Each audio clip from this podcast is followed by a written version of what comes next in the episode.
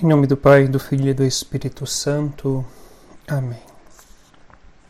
A primeira leitura de hoje é um trecho bastante conhecido para cada um de nós, onde o autor, profeta Ezequiel, é conduzido para um vale de ossos ressequidos e ali é chamado a profetizar de modo que aqueles ossos adquiram vida.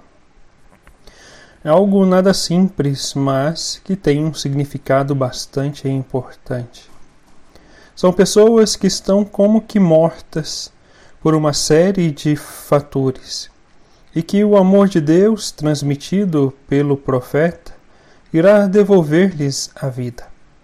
Assim, o texto narra o processo profético de Ezequiel e os ossos vão se juntando recobrindo-se de nervos, carne e pele, até se reerguerem e começarem a andar, formando uma multidão numerosa. É o povo de Deus sendo recuperado de sua situação de morte. Essa passagem usa uma figura de linguagem para falar de como o amor é capaz de devolver a vida.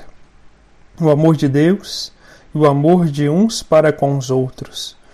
Numa sociedade onde reina o amor, a vida floresce e dá frutos de justiça. Já ao contrário, quando se falta o amor, a caridade, a justiça, reina um reino de morte.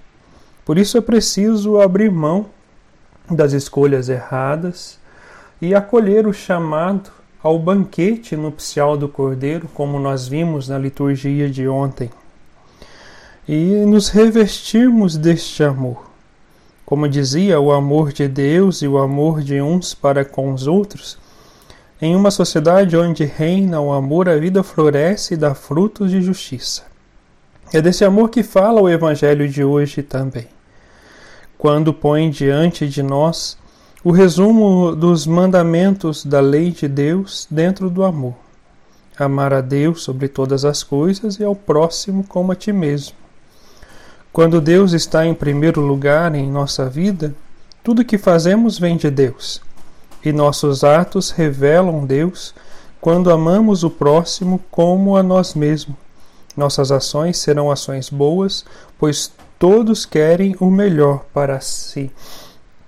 Né? E desta forma, quando nós colocamos Deus em primeiro lugar e o amor ao próximo como a ti mesmo, ou seja, quando eu amo o próximo assim como eu amo a mim, e também como Jesus em outro momento vai nos pedir amar o próximo como eu vos amei, é, é esta graça de colocar Deus em primeiro lugar e o amor ao próximo. Quando nós agimos desta forma, nós vamos construindo uma corrente do bem, e desta forma o bem reina em meio à sociedade. Mas para que nós possamos construir esse reino de paz, de amor, né, um reino de justiça, é preciso se revestir da graça de Deus.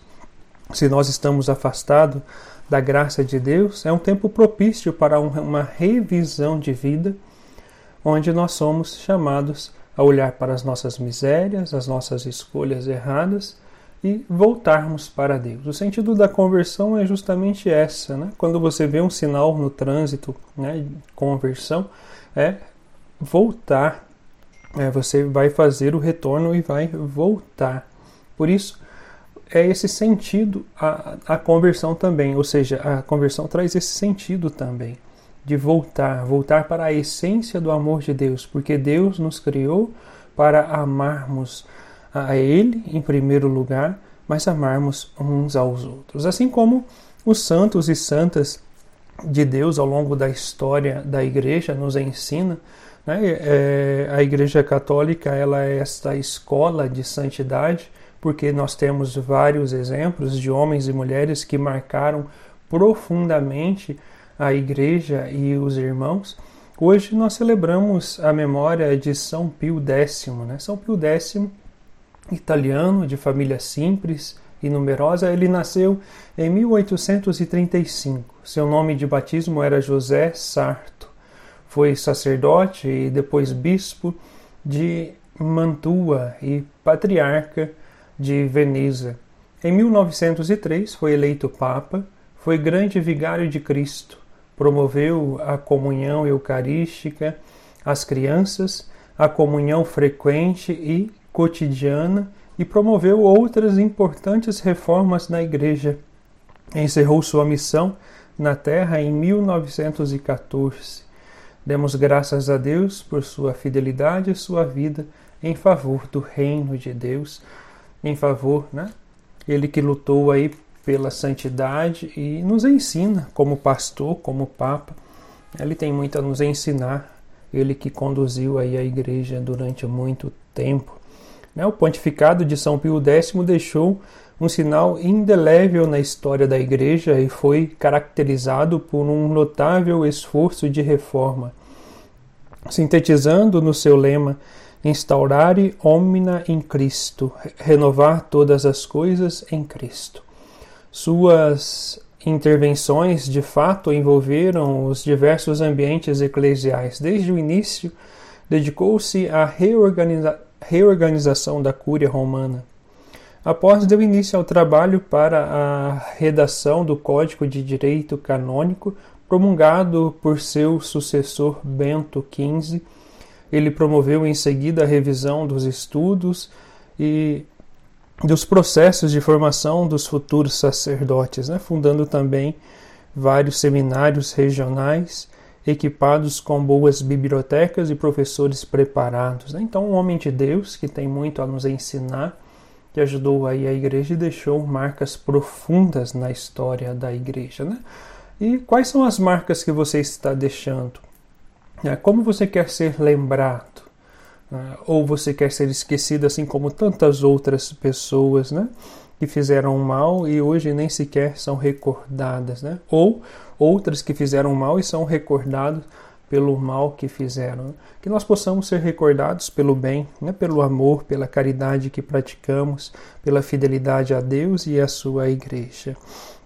É que nós possamos trilhar esse caminho de santidade, pois, repito?